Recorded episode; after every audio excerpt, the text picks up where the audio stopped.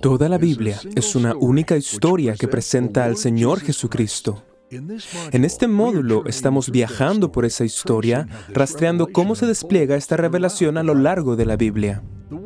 El mundo ha sido arruinado por el pecado, pero Dios ha hecho un pacto para traer salvación a través de la descendencia de David.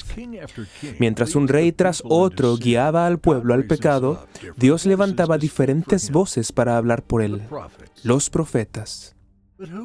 Pero ¿quiénes fueron estos hombres? ¿Cuál fue su mensaje? ¿Por qué Dios habló a través de ellos? Un micrófono es una herramienta para comunicar y amplificar la voz humana. Sirve para comunicar el mensaje de una persona que por medio de éste habla a sus oyentes. El micrófono mismo no crea el mensaje, simplemente lleva las palabras del orador a los oídos de la audiencia. En el Antiguo Testamento Dios usó a sus verdaderos profetas para comunicar a su pueblo su palabra y su voluntad. A los profetas jamás se les permitió hablar sus propias ideas. Dios puso una carga sobre ellos que los obligaba a entregar un mensaje de parte de Dios mismo. Ellos proclamaban ese mensaje con denuedo, claridad y en voz alta a la nación del pueblo de Dios. Ellos sirvieron como vehículos de la revelación inspirada de Dios mismo Venían de parte de Dios con un así ha dicho el Señor. Entonces, ¿quiénes fueron los profetas? ¿Quién fue el profeta más grande del Antiguo Testamento? ¿Qué funciones se incluían en este oficio encomendado por Dios? ¿Cuáles fueron los puntos dominantes del contenido de su mensaje? ¿Qué papel tenían en relación con las escrituras? ¿Cuál fue la interpretación profética de lo que aprendimos en la lección anterior sobre la idolatría? ¿Qué dice la Biblia acerca de los falsos profetas? ¿Y cuál es la relación entre los profetas y Cristo? ¿Qué pasa con la profecía del Nuevo Testamento? ¿Y acaso la amenaza sobre los falsos profetas continúa? En la lección anterior exploramos la historia de Israel desde la división del reino hasta el periodo anterior al exilio. Pero, ¿qué le estaba diciendo Dios a su pueblo durante ese periodo? En esta lección consideraremos el lugar del oficio profético del Antiguo Testamento, enfocando nuestra atención en la palabra de Dios a Israel y a Judá durante el mismo periodo que cubrimos en la lección anterior. En las próximas dos lecciones consideraremos el mensaje profético en torno al exilio y luego la palabra de Dios a Judá tras su regreso del cautiverio. De esta manera, consideremos en primer lugar el oficio profético. El profeta era el portavoz oficial del Señor. Ellos sirvieron como portavoces inspirados de Dios para su pueblo. Algunas personas cometen el error de pensar en los profetas y en la profecía en referencia únicamente a la predicción de eventos futuros. Pero esta definición es demasiado estrecha. Los profetas proclamaron la palabra de Dios y a veces esa palabra tenía que ver con eventos futuros. Pero más a menudo era el mensaje de Dios a esa generación actual. Cada vez que hablaban, ellos clamaban diciendo, así dice el Señor. Los profetas también servían como vigilantes. Ellos reafirmaban y aplicaban la ley de Dios dada a través de Moisés. Llamaban a Israel a que regresara a las promesas y obligaciones del pacto. En consecuencia, su llamado dominante era al arrepentimiento, volverse del pecado y en fe al Señor. Por citar un ejemplo, leemos en Jeremías 11, 6. Y Jehová me dijo, pregona todas estas palabras en la ciudad de Judá y en las calles de Jerusalén, diciendo, oíd las palabras de este pacto y ponedlas por obra. En los profetas encontrarás referencias a todos los pactos bíblicos, incluso el pacto de obras en el jardín, el pacto con Noé, Abraham, Moisés, David, así como referencias al nuevo pacto. Pero los pactos mosaico y davídico son, por supuesto, los más prominentes. Los profetas también presentaron escritos inspirados, de allí sus profecías, encontradas en los libros proféticos, en los libros históricos y en los salmos, como vimos en una lección anterior. Dios encargó a los profetas que revelaran el mensaje inspirado de la voluntad de Dios a la humanidad. Notarás su frase introductoria repetidamente, así dice el Señor. Este mensaje estaba arraigado en la historia de la redención y en la palabra de Dios dada anteriormente, especialmente la ley de Dios. Eso significa que debes conocer el Pentateuco, los primeros cinco libros de la Biblia, para reconocer las conexiones que encontrarás en los profetas. Moisés fue el profeta más grande del Antiguo Testamento.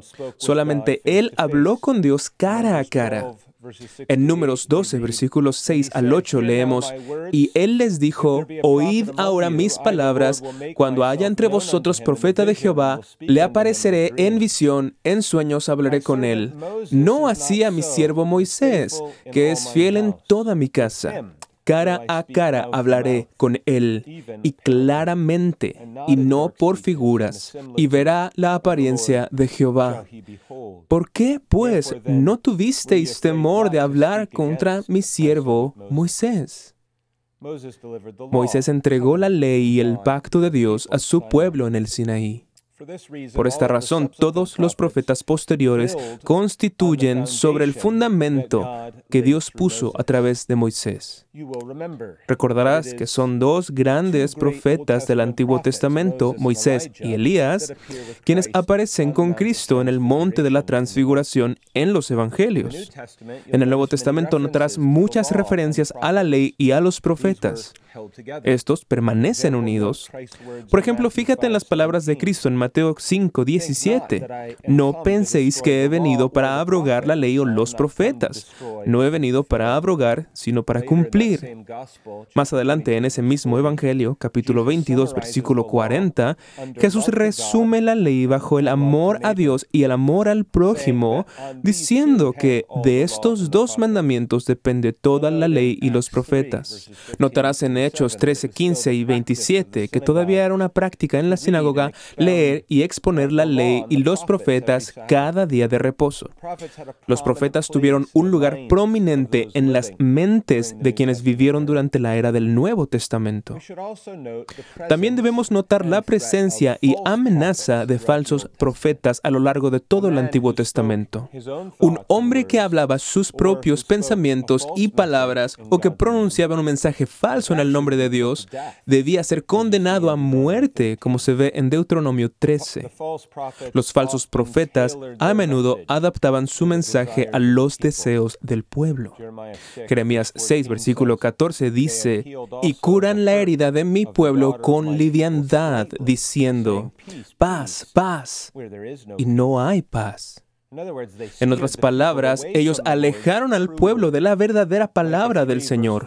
Miqueas 3:5 dice, "Así ha dicho Jehová acerca de los profetas que hacen errar a mi pueblo y claman paz cuando tienen algo que comer, y al que no les da de comer, proclaman guerra contra él." Por último, bajo este primer punto, también debes recordar mi consejo en la lección anterior. Es esencial que asocies cada libro profético con su audiencia, ya sea Israel al norte o Judá al sur, o incluso una nación gentil como Nahum, quien hablaba a Nínive, la capital de Asiria, o a Abdías hablándole a Edom. También necesitas conectar los profetas con el periodo de tiempo en el que sirvieron. Esto ayudará a juntar las piezas de la teología del Antiguo Testamento. En esta lección nos estamos enfocando principalmente, aunque no exclusivamente, en profetas anteriores, lo cual incluiría a Isaías, por supuesto, también a Oseas, Miqueas, Amós, así como a Elías, Eliseo y otros. Entonces hemos considerado el oficio profético. En segundo lugar, consideremos el mensaje profético. Y aquí comenzamos a ver la teología.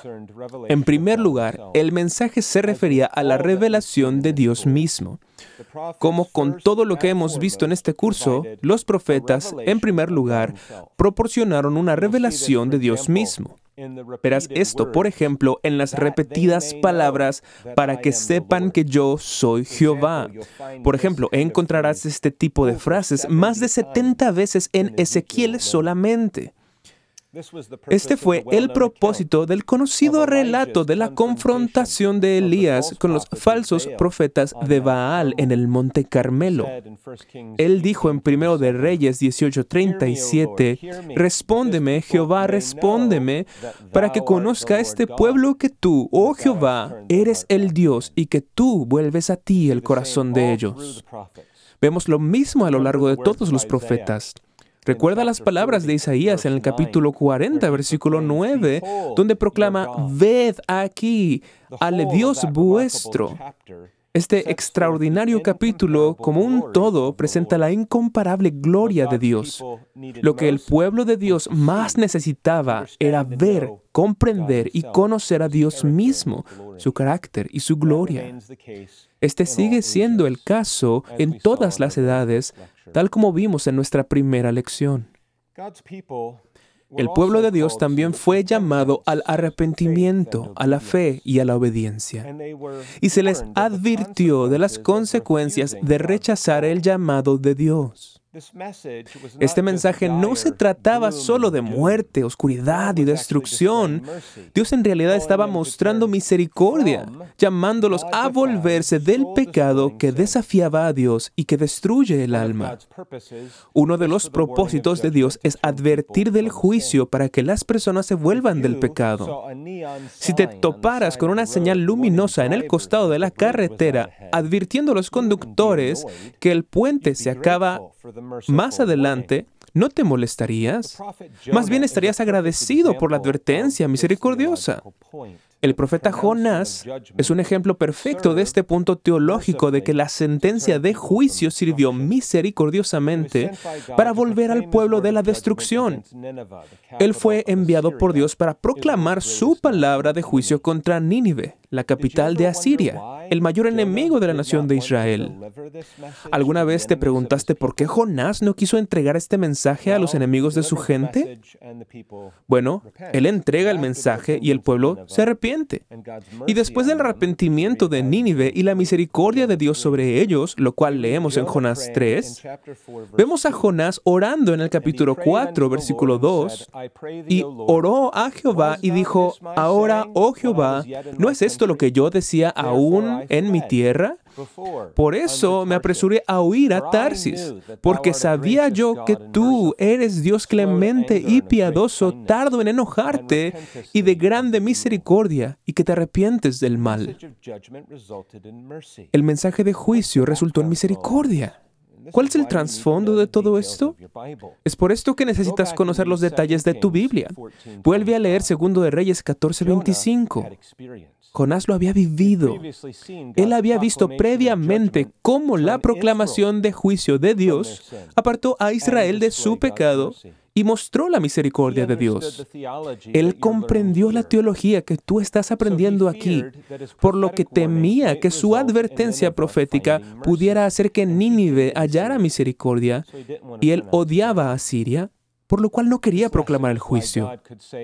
Esta lección es la razón por la que Dios puede decir a través de Ezequiel en el capítulo 33, versículo 11, Diles, vivo yo, dice Jehová el Señor, que no quiero la muerte del impío, sino que se vuelva el impío de su camino y que viva.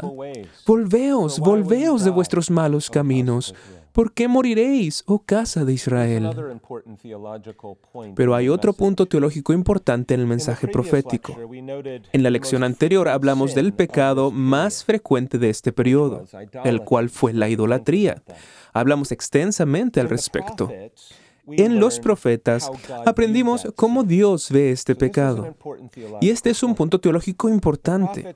Los profetas dejaron claro que la idolatría es adulterio y prostitución espiritual. Ahora, esto es lenguaje del pacto. La representación del matrimonio como sabes, fue establecida en la creación exclusivamente entre un hombre y una mujer. Luego, en la entrega de la ley, los diez mandamientos en el Sinaí, vimos que la primera exigencia de Dios a su pueblo escogido fue, yo soy Jehová tu Dios, no tendrás dioses ajenos delante de mí. Cristo repitió este mismo mensaje cuando dijo que el primer y gran mandamiento era amar a Dios en primer lugar y con todo lo que somos. Dios requiere una relación exclusiva siendo un Dios celoso entre Él y su pueblo. Vemos esto en el segundo mandamiento y en lugares como Éxodo 34, 10 y en el versículo 14. El amor celoso del Señor por su esposa escogida y redimida, su pueblo, exige que ella no entregue su corazón a ningún otro amante. Isaías desarrolla este punto de manera clara y completa, haciendo referencia repetidamente a nadie más y a ningún otro Dios. Si deseas considerar esto brevemente, simplemente lee Isaías 43 hasta el capítulo 46 y observa cómo esto se combina con el lenguaje matrimonial, matrimonial en todo el libro. Cuando Israel olvidó al Señor y lo abandonó, se volvió culpable de un grave adulterio espiritual. Este tema continúa a lo largo de los profetas y todo el libro de Oseas trata de ello o considera Jeremías, especialmente los capítulos 2 y 3. Y si deseas obtener una introducción, lee el capítulo 16 de Ezequiel o Isaías 57 o así sucesivamente. Incluso las referencias bíblicas a la reincidencia se establecen en el contexto de las imágenes gráficas sobre la prostitución espiritual. Fallar en amar al Señor con todo nuestro ser es tomar lo que legítimamente le pertenece a Jehová, el esposo celestial del pueblo del Señor, y ofrecer un malvado y perverso adulterio espiritual a otros amantes, ídolos. Un Dios santo y celoso es justamente ofendido por eso. Esto explica por qué los profetas reciben de Dios imágenes tan gráficas para expresar este concepto. Nunca debemos sentirnos tentados a evitar o a suavizar este lenguaje. Esto es necesariamente desagradable, pero la causa, la ofensa, está en el pueblo de Dios, no en el Señor, que es un esposo justo y fiel. Por último, bajo este punto, el mensaje profético también revelaba más sobre el Mesías venidero. Aprendemos que la libertad vendría a través del ungido de Dios, Habacuc 3, versículo 13. Dios levantaría de David un vástago justo y un rey que prosperaría. Jeremías 23, 5. Su nombre sería Emanuel, Isaías 7, 14, y el gobierno recaería sobre sus hombros, Isaías 9, 6. Él sería la vara de Isaí y traería las misericordias firmes de David. Hay tantas referencias a Cristo que debes aprender a leer con una atención especial en los detalles y en el estudio cuidadoso. Cuando lees el Nuevo Testamento, te sorprenderás de las referencias a textos aparentemente extraños en los profetas usados en referencia al Señor Jesucristo. Los escritores del Nuevo Testamento conocían bien su Antiguo Testamento y también tú deberías. Puedes aprender mucho al estudiar el uso que hace el Nuevo Testamento de estas referencias a Cristo desde el Antiguo Testamento. En tercer lugar, podemos conectar todo esto con su cumplimiento en el Nuevo Testamento. En primer lugar, por supuesto, debemos considerar la conexión con Cristo mismo. Los profetas señalaron hacia Cristo. Primera de Pedro 1, versículos de 10 al 11 dice, los profetas que profetizaron de la gracia destinada a vosotros inquirieron y diligentemente indigaron acerca de la salvación, escudriñando qué persona y qué tiempo indicaba el Espíritu de Cristo que estaba en ellos, el cual anunciaba de antemano los sufrimientos de Cristo y las glorias que vendrían tras ellos. Pero no solo que ellos apuntaran hacia Cristo, Cristo también se convirtió en el último y más grande profeta de Dios. Ahora esto ya se nos había dicho mucho antes en Deuteronomio. Dios le había prometido a Moisés en Deuteronomio 18, 18, profeta les levantaré de en medio de sus hermanos como tú, y pondré mis palabras en su boca, y él les hablará todo lo que yo te mandare. Y si avanzas al Nuevo Testamento, allí está Pedro en Hechos 3, versículo 22 al 24, proclamando que este texto de Deuteronomio se cumplió en Cristo. Él dice, porque Moisés dijo a los profetas, el Señor vuestro Dios os levantará profeta de entre vuestros hermanos como a mí. A él oiréis en todas las cosas que os hable, y toda alma que no oiga a aquel profeta será desarraigada del pueblo. Y todos los profetas desde Samuel en adelante, cuantos han hablado, también han anunciado estos días. Fin de la cita de Pedro. Cristo es, en otras palabras, el cumplimiento de todo lo que presentaba el oficio profético. Recordarás que aprendimos anteriormente cuáles eran los tres oficios del Antiguo Testamento para los que se era ungido, profeta, sacerdote y rey, y que los tres apuntaban hacia el ungido de Dios, el Mesías o el Cristo. La pregunta 24 del Catecismo Menor dice, ¿cómo ejecuta Cristo el oficio de profeta?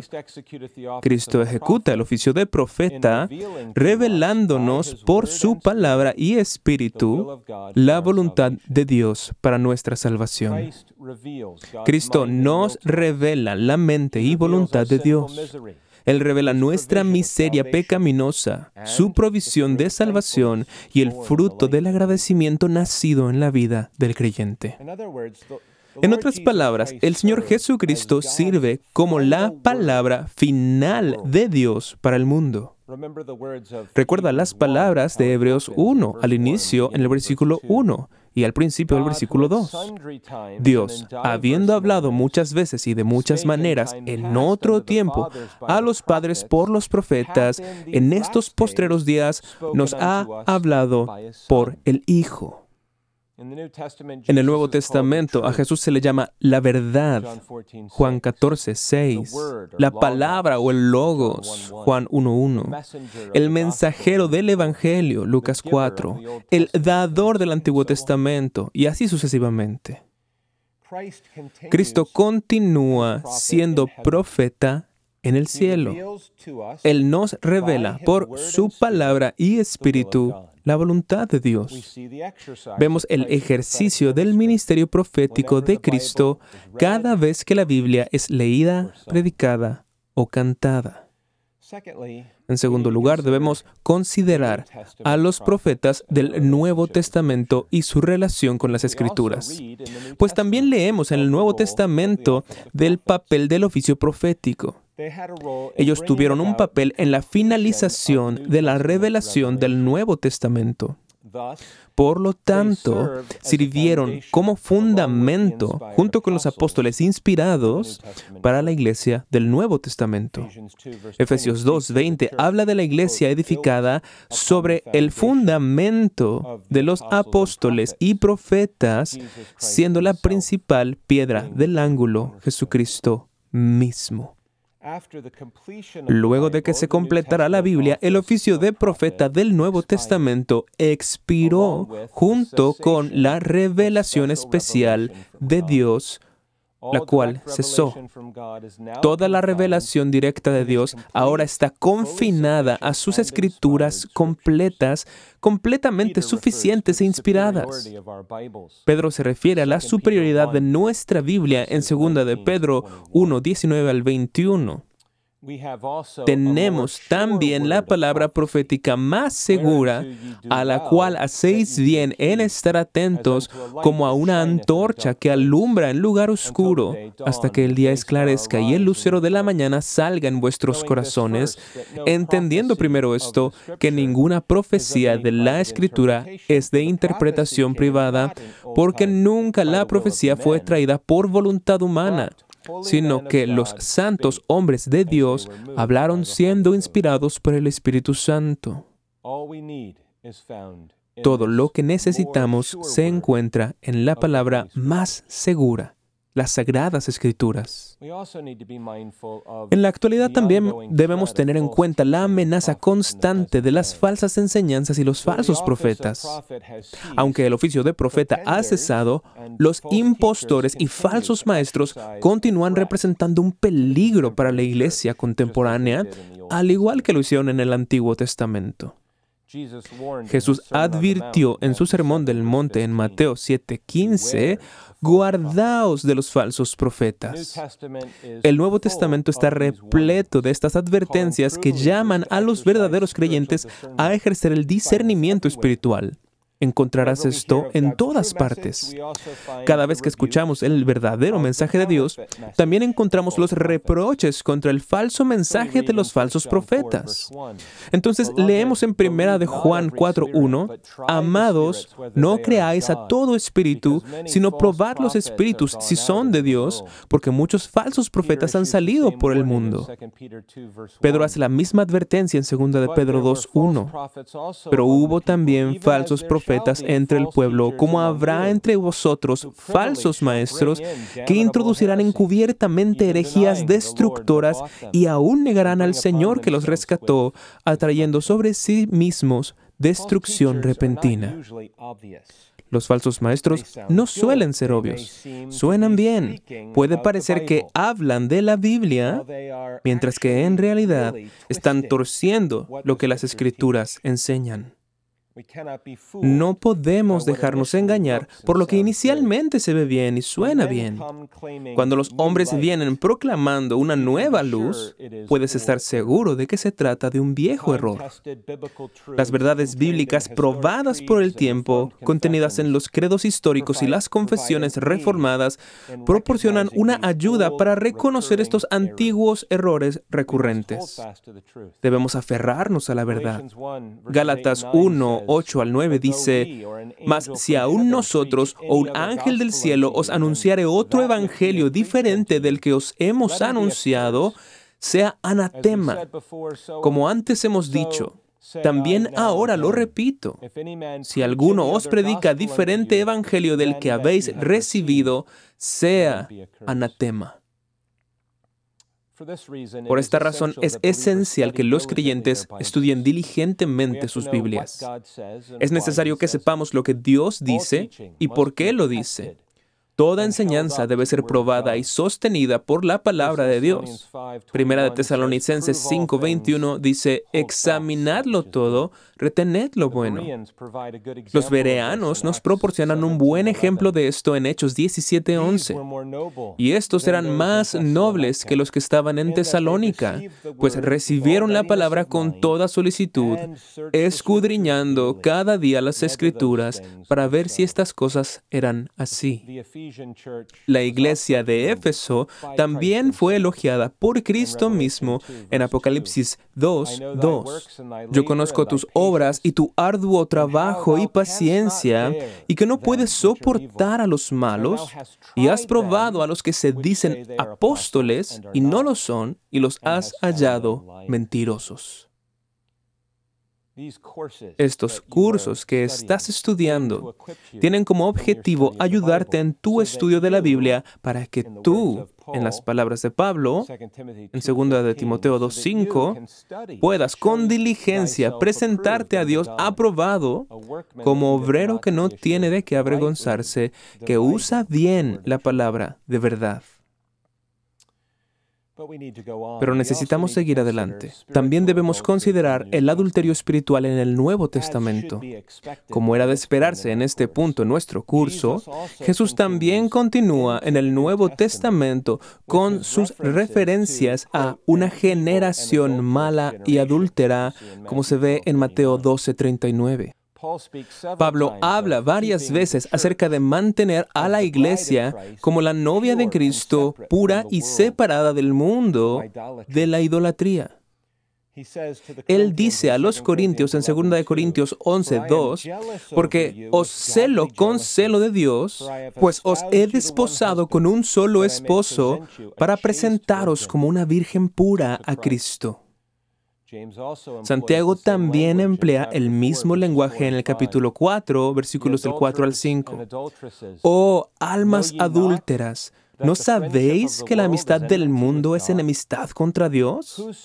Cualquiera, pues, que quiera ser amigo del mundo, se constituye enemigo de Dios. ¿O pensáis que la Escritura dice en vano, el Espíritu que Él ha hecho morar en nosotros nos anhela celosamente? Este es el lenguaje del pacto.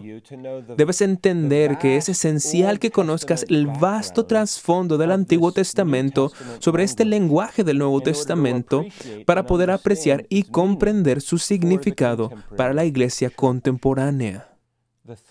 La amenaza de la idolatría continúa hasta la hora presente. Y la visión de Dios de esa idolatría también continúa hasta el tiempo presente. El Nuevo Testamento tiene mucho que decirnos, advirtiendo a la iglesia del Nuevo Testamento sobre la amenaza del adulterio espiritual. En conclusión, Dios nunca está en silencio. Incluso ante los pecados graves de su pueblo, Él continuó hablando a través de sus profetas inspirados. La palabra de Dios resonó en la tierra, llamando a su pueblo a volverse a Él y vivir. Aprendemos de los profetas la misma lección que Jesús enseñó en Mateo 4, 4. Él respondió y dijo, escrito está, no solo de pan vivirá el hombre, sino de toda palabra que sale de la boca de Dios. En la próxima lección consideraremos el mensaje profético que estuvo asociado con el exilio. Esperamos que haya sido inspirado por lo que hemos considerado en esta lección. Únete al reverendo Robert McCurley en la próxima ocasión a medida que avanzamos en nuestro viaje a la teología bíblica y preguntamos, ¿qué dijeron los profetas sobre el exilio?